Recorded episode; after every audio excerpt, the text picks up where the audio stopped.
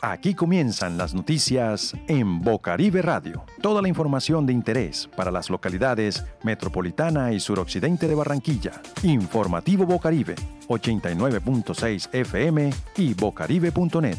Tu entorno es la noticia. En cuarentena, el equipo de reportería del informativo Bocaribe trabaja desde casa nos trasladamos, pero seguimos conectados contigo y con la agenda informativa de los barrios de los sures de Barranquilla. Escúchanos a las 11 a.m. y 6 p.m. por los 89.6 FM de Bocaribe Radio. También puedes encontrar este contenido en SoundCloud. Informativo Bocaribe, donde tu entorno es la noticia.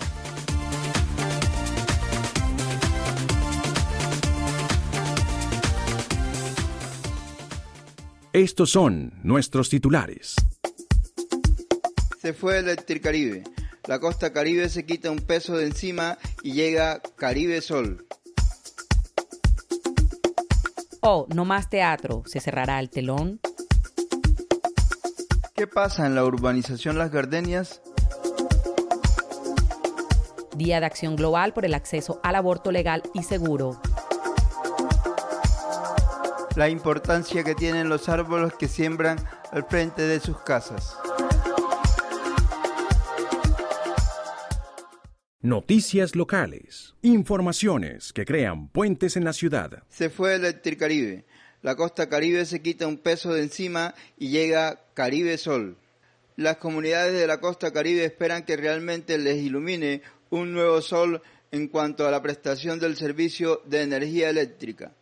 Después de una larga lucha dada por organizaciones comunitarias a nivel nacional, se fue Electricaribe, pero dejando muchos problemas a sus usuarios. El informativo Caribe dialogó con varios de ellos y esto nos comentaron. Mi nombre es Armando Redondo, soy el actual presidente de la Junta de Acción Comunal Barrio La Mancha. ¿Por qué usted cree que hay que hacerle una despedida a esa empresa de aquí de Colombia? Bueno, la despedida que debemos hacer a la empresa Electricaribe es eh, eh, sin retorno, que más nunca regrese esa empresa prestadora de servicios a nuestra ciudad de Barranquilla y la costa atlántica. ¿Usted nos puede recordar un poco por qué no desean la empresa Electricaribe aquí en la costa? Bueno, mi hermanito, desde que Electricaribe se montó aquí en la costa atlántica y en la ciudad de Barranquilla, comenzamos a tener un calvario los barranquilleros y la costa atlántica, mi hermano, por el mal servicio prestado con la empresa Electricaribe, que nos robó, que nos cobró víctimas y nos maltrató hasta decir más. También dialogamos con la señora Virginia Reyes, quien es presidenta de la Junta de Acción Comunal de Nueva Colombia, y esto nos comentó sobre su experiencia con el Electricaribe. Lo que estuvimos viviendo en la ciudad con esta empresa que no respondía a los daños, que no solucionaba los problemas de la alta facturación, que las personas tenían que tomar por sus manos la justicia para que le pudieran resolver un problema eléctrico. Tanto es el tema que hoy la empresa quedó endeudada con muchas personas que murieron a causa de fallas eléctricas en el circuito porque no respondieron a tiempo a la solución de estos mismos problemas. Y hoy en día, pues lo mejor es que se vaya y venga un operador que responda a todos nuestros interrogantes. El informativo Caribe dialogó con el líder social Yair Fal y quien dice que se hará un seguimiento a la nueva empresa prestadora de servicio y que la empresa Electricaribe tenía traumatizada a la comunidad. Dios mediante queremos que el nuevo operador preste un buen servicio, pues haremos seguimiento. No queremos que haga el papel que hizo Electricaribe, que lo que dejó fue muerto, mal servicio, personas psicoseadas, traumatizadas, endeudadas a sus casas. Y queremos que la empresa que viene ahora, el nuevo operador, sea eficiente, porque estaremos haciendo veduría y control a esa empresa. También dialogamos con el señor Roberto Rodríguez Padilla, quien es sacerdote y párroco de la iglesia Chiquinquirá en el suroccidente de Barranquilla, que también salió afectada por las altas facturaciones de Electricaribe. Y esto nos comentó en su diálogo. Ha sido muy negativa, por, empezando porque hace más de cuatro años nosotros venimos haciendo reclamos por las altas tarifas, porque nos cobran unos consumos elevados y siempre hemos hecho los reclamos y ellos nunca dan el brazo a torcer y siempre tienen respuestas automáticas eh, en las respuestas que dan. A veces le responden a uno eh, cosas de otros de otros usuarios que no tienen que ver o de, documentos. Eso es corte y pega que tienen porque ya todo lo tienen así y todo van diluyendo diluyendo toda la situación hasta el caso que ya eh, si el usuario no tiene una buena asesoría eh, termina siempre perdiendo los casos y ellos lo van llevando es a eso, o sea que es una cuestión, todo un drama, una trama que ellos tienen eh, para poderle robar al usuario. Estas son reflexiones que se hacen los usuarios y habitantes de la costa atlántica y especialmente la del suroccidente y la localidad metropolitana. Por estas razones se despiden de esta empresa. La cultura local es noticia. Oh, no más teatro, se cerrará el telón. Para enfrentar y evitar la propagación del nuevo coronavirus, más de 125 gobiernos de distintos países alrededor del mundo establecieron todo tipo de confinamientos o restricciones de movilidad en escalas nunca antes vistas. A estas medidas restrictivas se le sumó el cierre de todas las instituciones culturales, situación que afectó particularmente a los artistas y sus formas de trabajo. Barranquilla no ha sido la excepción y las salas de teatro han sido de los sectores que han sufrido este impacto. La Asociación Cultural Onomá Teatro, entidad sin ánimo de lucro con una gestión desde 1972 en proyectos culturales para la ciudad y liderado por Martín Vanegas, nos muestra de cerca esta problemática ya que han anunciado de manera metafórica el fallecimiento de su proceso como sala de teatro alternativa.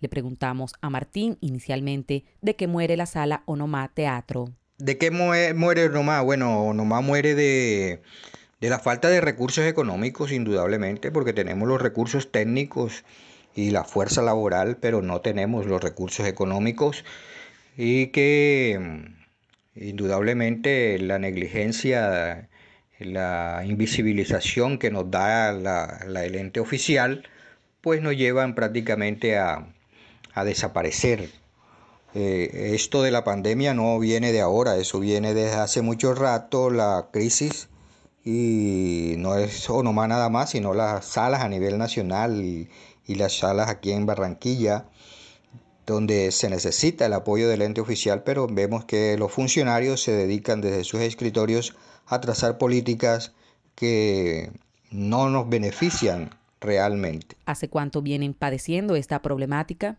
Esta situación se viene padeciendo desde prácticamente desde su nacimiento. Es un problema de, políticas nacionales y locales acerca de la cultura, acerca del desarrollo de los proyectos culturales. Entonces, de estas salas se han financiado con los recursos propios de la gente que nos gusta de una u otra forma estar metidos en este cuento, de algunos amigos que ven y entonces eh, hacen algún aporte pero el grueso indudablemente es el, apoyo oficial. Y ese apoyo oficial es el que tenemos dificultades, muchas dificultades para acceder. Entonces la problemática no es nueva. Antes que se diera la pandemia ya las salas vienen con un lastre. Eh, a nivel nacional se vienen cerrando muchas salas precisamente porque eh, el Estado como tal que debe tener una responsabilidad con ellas no lo asume como es, sino que los nos mete en un concurso tipo reinado de belleza, que el que no tenga los 90, 60, 90, pues no puede compartir los recursos que oferta. A propósito de las implicaciones que ha tenido la pandemia, le preguntamos a Martín cómo ha logrado sobrellevar Onoma Teatro la coyuntura de crisis por COVID-19. Bueno, lo de la pandemia ha sido un poco complicado no tenemos los recursos para pagarle a los grupos como normalmente lo hacemos, no reconocerles el 100% del valor de una función, pero sí se les reconoce un recurso normalmente y eh, no los tenemos para, para que vengan o nos manden los videos y hacer las temporadas online que están haciendo los demás grupos que sí recibieron recursos tanto del Ministerio como de la Secretaría de Cultura. ¿Es la desatención cultural una enfermedad que tiene cura conocida? ¿Qué respuesta han recibido de la Secretaría de Cultura? ¿Cómo se están articulando los procesos de la Secretaría con las salas de teatro de la ciudad? Martín nos cuenta sobre su participación en una convocatoria y las dificultades. Eh, que si tiene cura la desatención por parte de las entidades culturales a la enfermedad que padecemos, eh, no sé qué decirte, no ha, habido algunas administraciones que tienen un conocimiento de estos procesos y hemos, hemos eh, tenido una atención más aceptable, más, eh, más visible, ¿no? Caso Diana Costa, cuando estuvo en la Secretaría de Cultura, pues era una secretaria que venía frecuentemente acá a Onomán, miraba cómo estábamos, miraba las funciones, hablaba con la gente, etcétera. De ahí aparte no ha venido más nunca un secretario de Cultura o secretaria de Cultura a estas instalaciones a mirar cómo, cómo funcionamos, cómo pagamos los recibos de la luz. Onomás Sala de Teatro tiene dos equipos de aire acondicionado de los más grandes y eso jala bastante y tenemos 15 eh, lámparas LED y sonido, etcétera. Entonces cada vez que eso se prende el jalón de energía es bastante fuerte y pues sin apoyo no tenemos recursos para eso. La respuesta que recibimos de la Secretaría de Cultura es que eso fue un concurso lo que se hizo y que bueno, el jurado nos evaluó con 5.9 de 6 puntos posibles y que entre sus opiniones estaba que nosotros no tenemos los equipos eh, para hacer radioteatro, porque esa fue la propuesta nuestra, hacer un radioteatro, que no tenemos la experiencia para hacer radioteatro, que a los niños no les gusta hacer radio, les gusta el radioteatro y que mejor hiciéramos otra cosa, eh, como algo de presentaciones de títeres, de teatro, etcétera, etcétera. Esa fue la respuesta que recibimos de la Secretaría. Eh, ¿Cómo nos articulamos eh, o cómo se articulan estos procesos con la Secretaría de Cultura? Bueno, yo creo que de, ninguna forma. Es decir, lo único que sucede es que ellos hacen un portafolio, la gente le dan un dinerito y bueno, y, ponen la publicidad a la Secretaría de Cultura y más nada. Por aquí no se ve más un funcionario de la Secretaría de Cultura ni más nada. Entonces, son, hay un aislamiento total, un desconocimiento total, una invisibilidad total por parte de la Secretaría de Cultura hacia estos procesos de salas alternativas en la ciudad. Finalmente le preguntamos a Martín Vanega sobre las expectativas que tienen del futuro y la importancia que tienen estos espacios como promotores de la cultura en la ciudad. Bueno, nosotros leemos, cuando digo nosotros, hablamos de seis salas de teatro que existen en la ciudad, más una que es de danza, eh, salas alternativas. Le hemos mandado propuestas a los distintos secretarios diciéndole la necesidad que tenemos de tener una seguridad de recursos económicos para poder eh, implementar las temporadas y los talleres, etcétera, que realizamos en estos espacios. Ahora mismo a la Secretaria de Cultura, hace como dos meses, eh, se le envió la propuesta nuevamente para que seamos incluidos en una agenda de ciudad y no nos metan en el famoso concurso ese del portafolio, que son buenos indudablemente para apoyar una puesta en escena, para hacer la publicación de un libro o hacer un taller, pero no para financiar una temporada permanente de eh, artes escénicas porque se necesitan muchos recursos para estos, eh, estos proyectos. Mientras esto siga así, pues es muy complicado. Creo que es eh, nosotros hemos estado siempre abiertos a, dialogar, a charlar y a aportar y ojalá la Secretaría de Cultura entre en esa tónica de sentarse con las salas alternativas a mirar cuáles son verdaderamente nuestras necesidades y cómo podemos resolverlas para seguir ofreciendo los espectáculos a la comunidad. La función de la nueva normalidad apenas comienza y el teatro espera que para ellos también se levante el telón.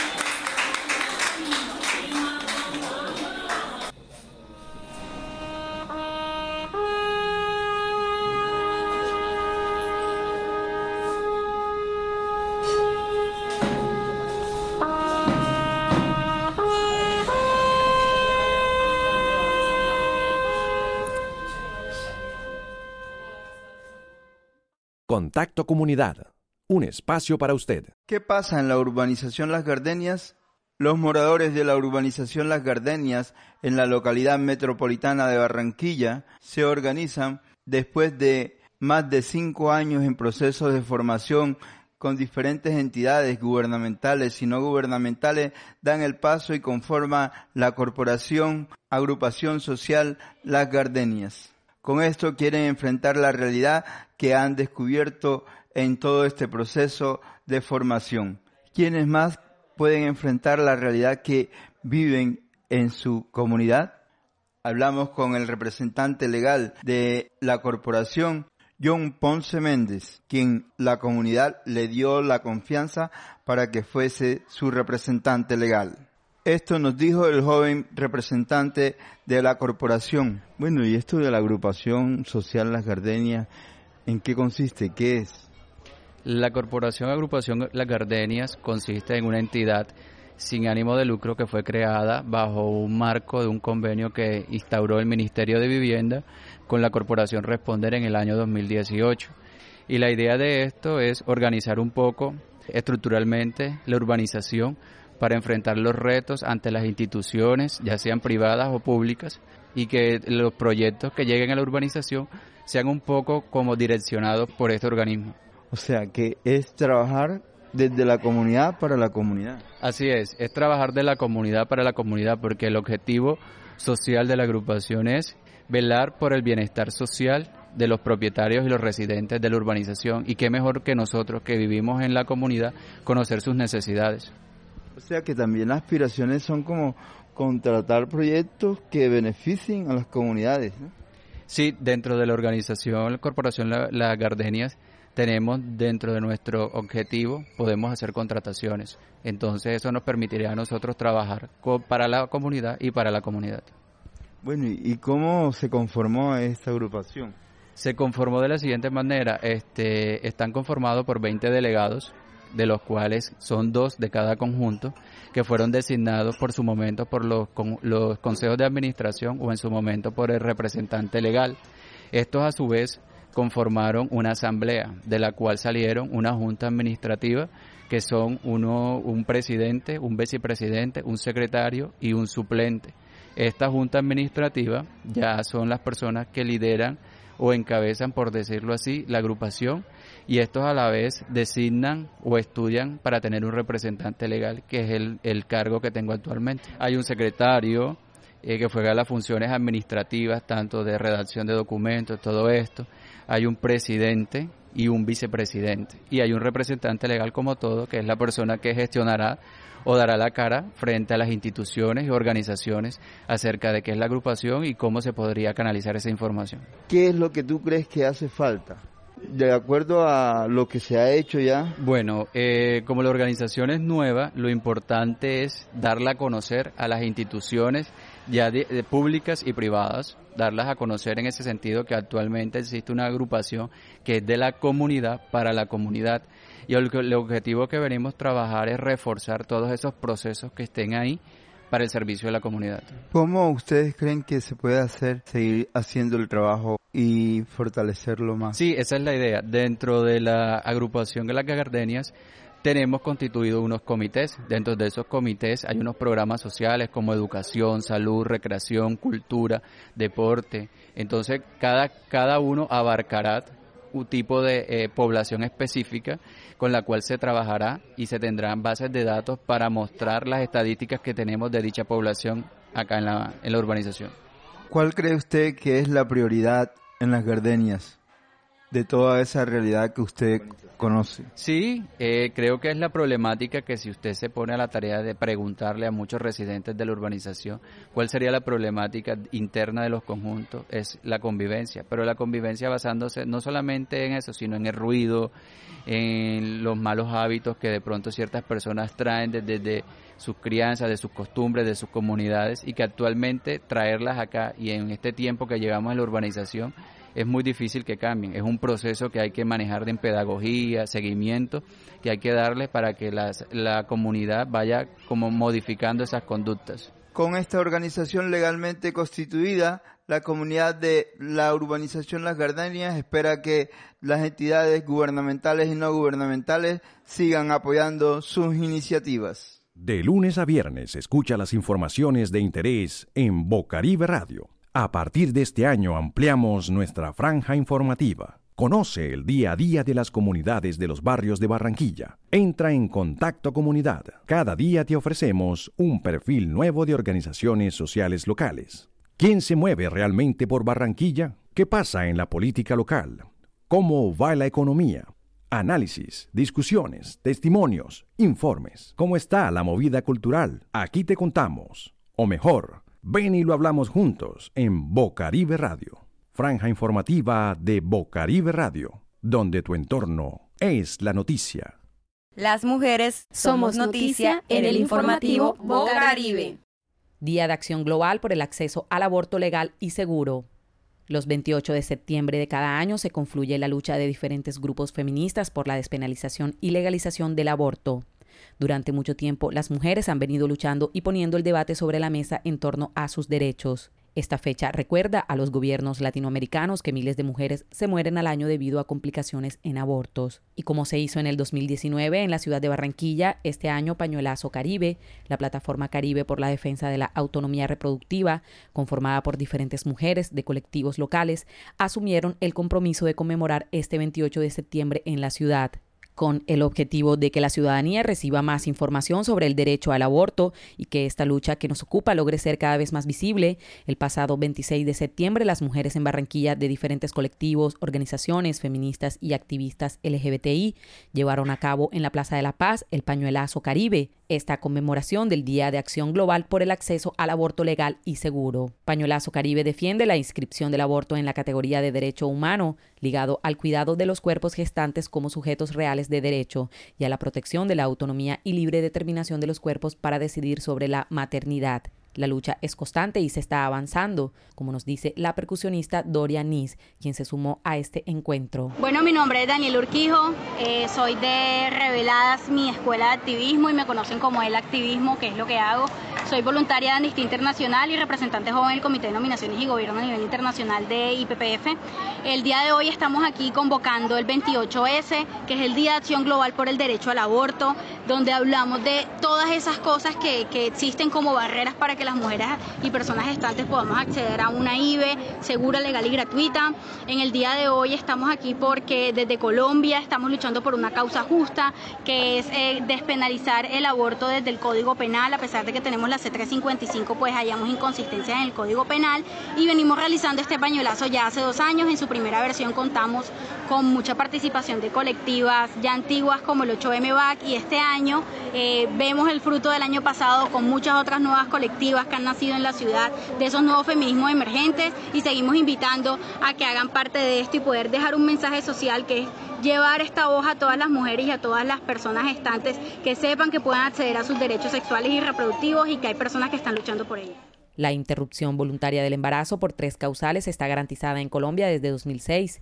Sin embargo, el acceso a este derecho sigue estando plagado de barreras y estigmatización, puesto que fuera de estos tres casos, el aborto es una práctica penalizada. Para el caso de la población transmasculina, es decir, personas transgénero a la que se asignó el género femenino en su nacimiento, pero que se identifican más con los signos de la masculinidad que con los de la feminidad, la lucha por el derecho al aborto legal y gratuito se vuelve mucho más complicado. El coordinador de la primera red de apoyo trans diversa de Barranquilla nos lo expone.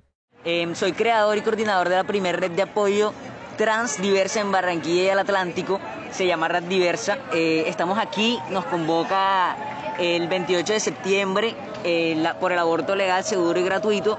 En este caso, eh, yo estoy hablando aquí acerca de los cuerpos gestantes y las personas no binarias y los transmasculinos que existimos y también abortamos. Si tenemos la capacidad de gestar, tenemos la capacidad, la capacidad de abortar. Y esto es bastante importante que lo hablemos y lo visibilicemos ya que la sentencia C355 está nada más en clave cis, es decir, que nada más está para mujeres. Está para mujeres y no se mencionan nunca los cuerpos gestantes ni las personas no binarias. Al no mencionarnos, no nos tienen en cuenta ni tienen consideraciones para nosotros. Y el espacio que nos están brindando, por ejemplo, hoy, de permitirme hablar frente a todos aquí. Em, entonces, nosotros, por nuestro lado, lo que podemos hacer es tener eh, diferentes asesorías antes de poder acceder al aborto, para poder eh, ir con la ley en mano y decir a nosotros también se nos debe permitir abortar pero lastimosamente no hemos tenido, no nos hemos sentado a, a reformar esta ley, estamos intentándolo y pues aquí vamos adelante. Finalmente se elaboró un trapo de 20 metros de largo por 1,5 metros de ancho con la consigna aborto legal BAC. Y como muestra de resistencia, la música también fue un canal para levantar la voz en rechazo a la violencia y opresión contra las mujeres. La estudiante y rapera Isabel Martínez lo dejó claro. En Colombia ser joven es pecado, me jode este gobierno, me nubla el camino, si aparezco asesinada por un tombo no es delito. Es pura coincidencia, putos cerdos del Estado. Los muertos no son en vano, que despierte la nación. Late mi corazón al ritmo de una canción. En unas líneas yo plasmo lo que dicta la razón. Él era un borracho, Juliet era estudiante y yo quiero ser artista. Asesinan personas y nadie dice nada. Y con el tema del aborto recuerdan su fe cristiana. Aquí no falta moral, aquí nos sobra. Si tocan a una, la defendemos todas. La plata la la justicia Isabel Martínez, hasta el momento Lo que me inspira a mí a escribir estas canciones es darme cuenta de las injusticias que ocurren en el país. No podemos pasar por alto actos como los de las masacres, los jóvenes asesinados diariamente, los líderes asesinados. Tampoco podemos pasar por alto este evento tan importante como es a favor de la legalización del aborto. Todos sabemos que todas las mujeres debemos tener derecho a decidir sobre nuestro cuerpo y es necesario también informarnos un poco sobre todas estas cosas. Cárcel, muerte y exilio, esas son las condiciones para decir lo que sentimos. Respeto a las mujeres en las calles, en las aceras, en las esquinas, en las escuelas, donde quiera que se metan ya, donde quiera que se metan, aunque lleven metralletas. Ecología, medio ambiente y buen vivir en el informativo Bocaribe. La importancia que tienen los árboles que siembran al frente de sus casas. Sembrar un árbol es sinónimo de sembrar vida por todos los beneficios que brinda a la humanidad y a la naturaleza, ya que además de ofrecer sombra, purifica el aire, regala sus frutos, absorbe el dióxido de carbono, pero también protege el suelo de la erosión. ¿Por qué se debe plantar árboles? Toda la humanidad tiene que asumir una acción ante los problemas ambientales y en aquel que juega una parte más importante en el calentamiento del planeta, como lo es la contaminación ambiental, ya que este problema genera otros problemas de impacto en el aire. Por eso es fundamental hoy más que nunca que el hombre desarrolle y fomente estrategias para tratar de minimizar las crisis ecológicas que ponen en riesgo la vida misma y la estabilidad del planeta. En ese sentido, los árboles son una solución para combatir los problemas ambientales y poder lograr un equilibrio ecológico del planeta. Es necesario que en la localidad metropolitana y suroccidente de Barranquilla sigamos sembrando árboles que nos permitan tener un mejor ambiente y mayor calidad de vida para toda la familia y la comunidad.